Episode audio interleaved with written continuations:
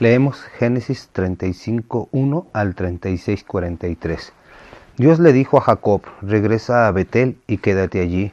Al llegar construirás un altar para adorar al Dios que se te apareció cuando huías de tu hermano Esaú. Jacob entonces ordenó a su familia y a toda la gente que estaba con él que destruyeran los ídolos que habían traído consigo, que se purificaran ceremonialmente y que se pusieran ropa limpia. Además les dijo, nos vamos a Betel, Allí voy a construir un altar al Dios que respondió a mis oraciones en el día en que estaba angustiado y me acompañó en todo el viaje. Entonces todos los le entregaron sus ídolos y los aretes que llevaban en las orejas. Jacob agarró todo esto y lo enterró bajo la encina que estaba cerca de Siquem. Luego emprendieron la marcha. Pasaron por varias ciudades, pero nadie se atrevió a hacerles daño, pues tenían miedo de Dios. Finalmente llegaron a Luz, que también se llama Betel, en Canaán. Jacob erigió allí un altar y llamó a ese lugar el Betel, Dios de Betel, porque fue en Betel donde Dios se le apareció mientras huía de Esaú. Poco después de esto murió Débora, la anciana que había criado a Rebeca. La sepultaron bajo una encina en el valle que quedaba junto a Betel. Por esto a ese lugar Jacob le puso el nombre de Elón Bakut, encina del llanto. Cuando Jacob llegó a Betel desde Padam Aram, Dios se le apareció y lo bendijo nuevamente. Le dijo Dios, hasta hoy te llamaste Jacob, usurpador, pero a partir de este momento ya no te llamarás Jacob, sino Israel, el que prevalece con Dios. Así que Dios le cambió el nombre. Después de esto Dios le dijo, Yo soy el Dios Todopoderoso, Vas a tener muchos hijos y tus descendientes serán muy numerosos. Haré de ti una gran nación y muchos pueblos saldrán de ti. Además, entre descendientes habrá muchos reyes. A ti te entregaré la tierra que le di a Abraham y a Isaac, y después de ti se la daré a tu, a tu descendencia. Luego Dios se fue de este lugar donde había hablado con Jacob. Entonces Jacob se levantó una piedra por monumento en el lugar en que Dios le había hablado sobre ella derramó vino y aceite para consagrarla. Jacob llamó a aquel lugar Betel porque Dios le había hablado allí. Después Jacob y todos los que estaban con él salieron de Betel y viajaron hacia Éfrata. Cuando todavía estaba bastante lejos de Éfrata, Raquel dio a luz, pero con mucha dificultad. Después de un parto muy difícil, la partera finalmente exclamó, No tengas miedo, pues has tenido otro hijo varón. Pero Raquel murió luego de dar a luz a su hijo.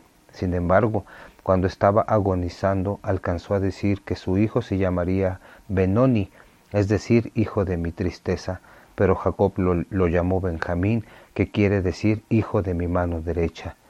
Muerta Raquel, fue sepultada junto al camino a Éfrata, que también se llama Belén.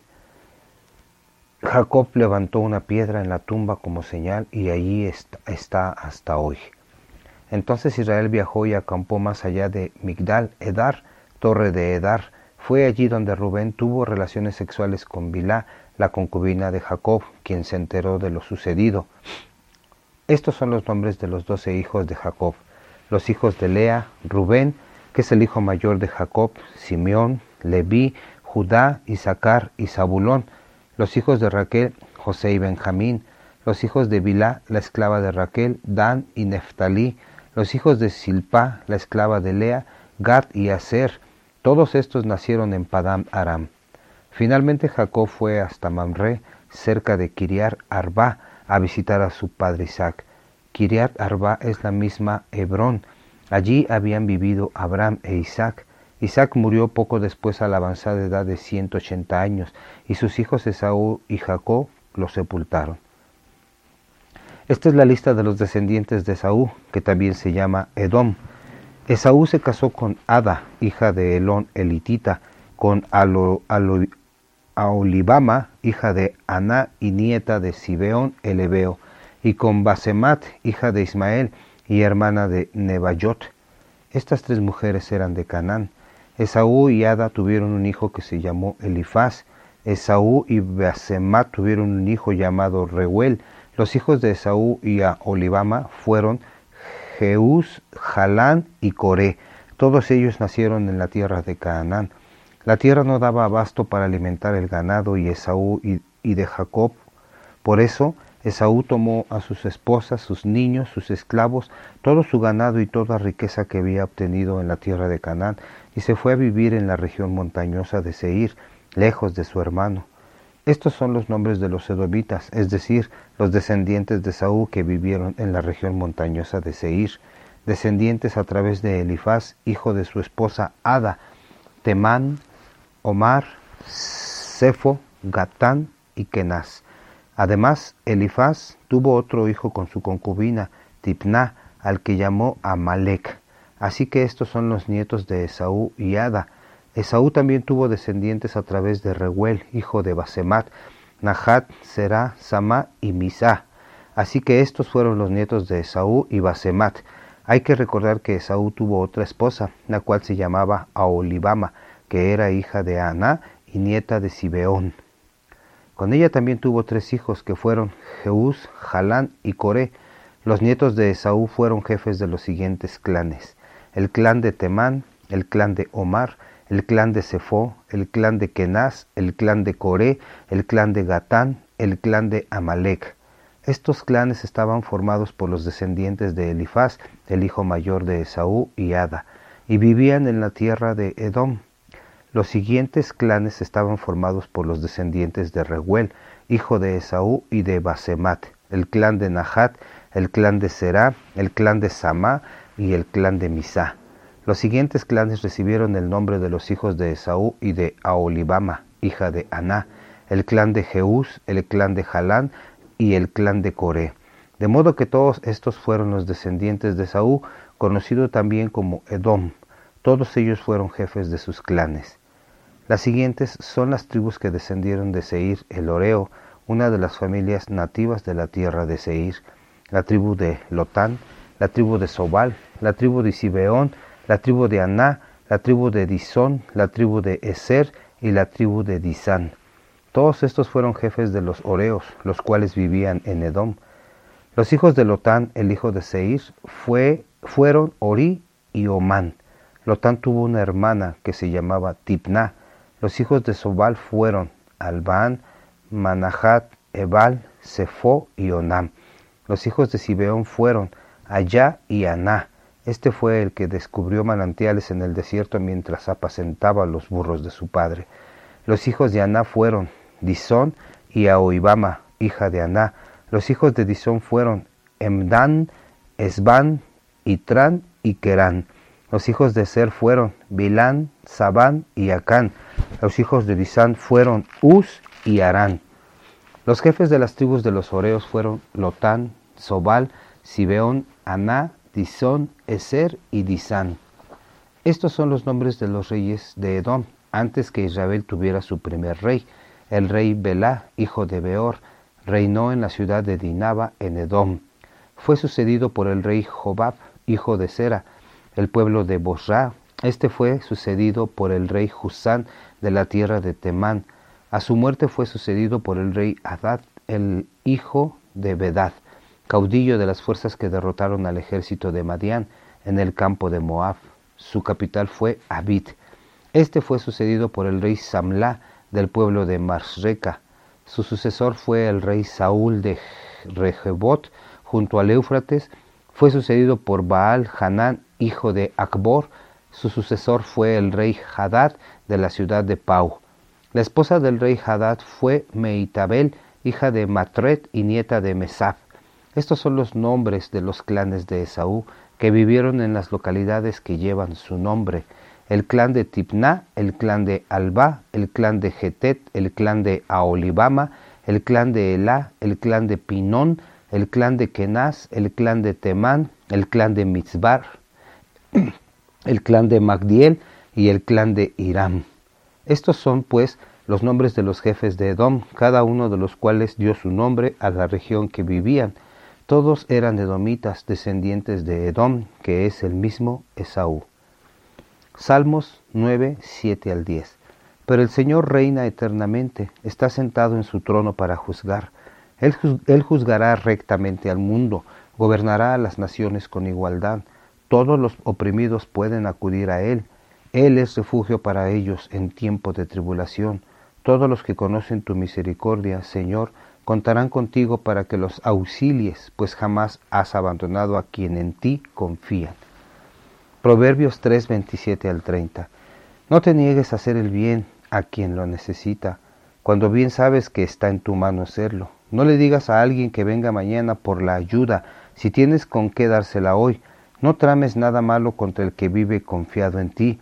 No te metas en pleitos con nadie si no te han hecho nada. Mateo 12, 22 al 50. Entonces le presentaron a un endemoniado ciego y mudo. Jesús lo sanó y el hombre pudo ver y hablar. La gente estaba maravillada. Quizás Jesús es el hijo de David, exclamaban. Al oír tales exclamaciones los fariseos dijeron, al contrario, este hombre expulsa demonios en el nombre de Belcebú, príncipe de los demonios. Jesús, que sabía lo que estaban pensando, les dijo, un reino dividido acaba por destruirse. Una ciudad o una familia divididas no pueden durar. Si Satanás echa fuera a Satanás, pelea consigo mismo y acabará destruyendo su propio reino.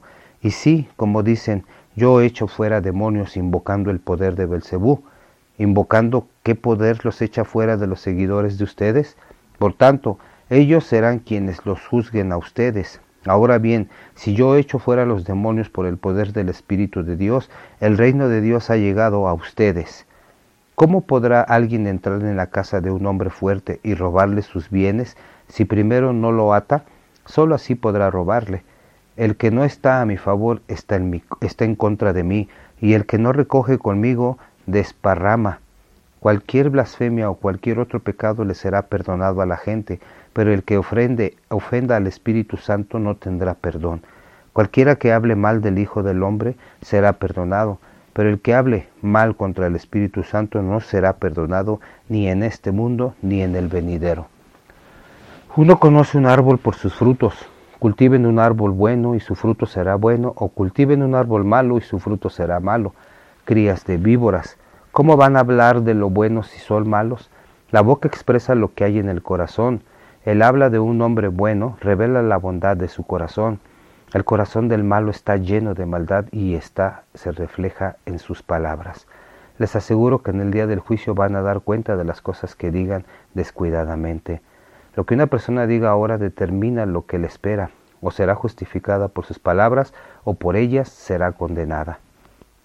Algunos maestros de la ley y fariseos se acercaron a Jesús para pedirle que realizara alguna señal milagrosa.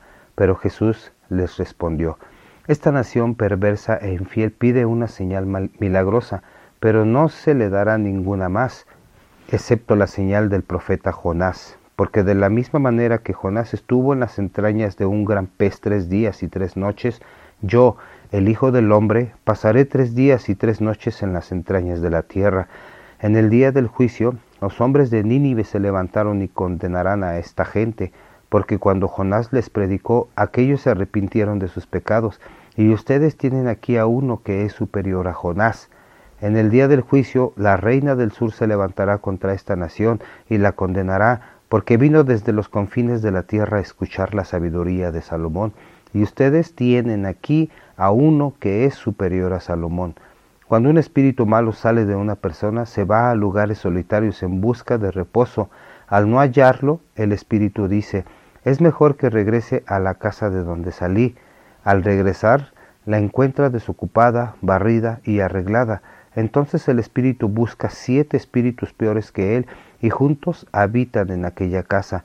Y resultó que lo último fue peor que lo primero. Así le sucederá a esta nación perversa. Mientras Jesús hablaba a la gente, su madre y sus hermanos que deseaban hablar con él se, se tuvieron que quedar fuera. Cuando alguien le avisó a Jesús que su familia estaba fuera y quería hablarle, él preguntó, ¿quién es mi madre? ¿Quiénes son mis hermanos? Y señalando a sus discípulos dijo, aquí tienen a mi madre y a mis hermanos. El que obedece a mi Padre que está en los cielos, ese es mi hermano, mi hermana y mi madre.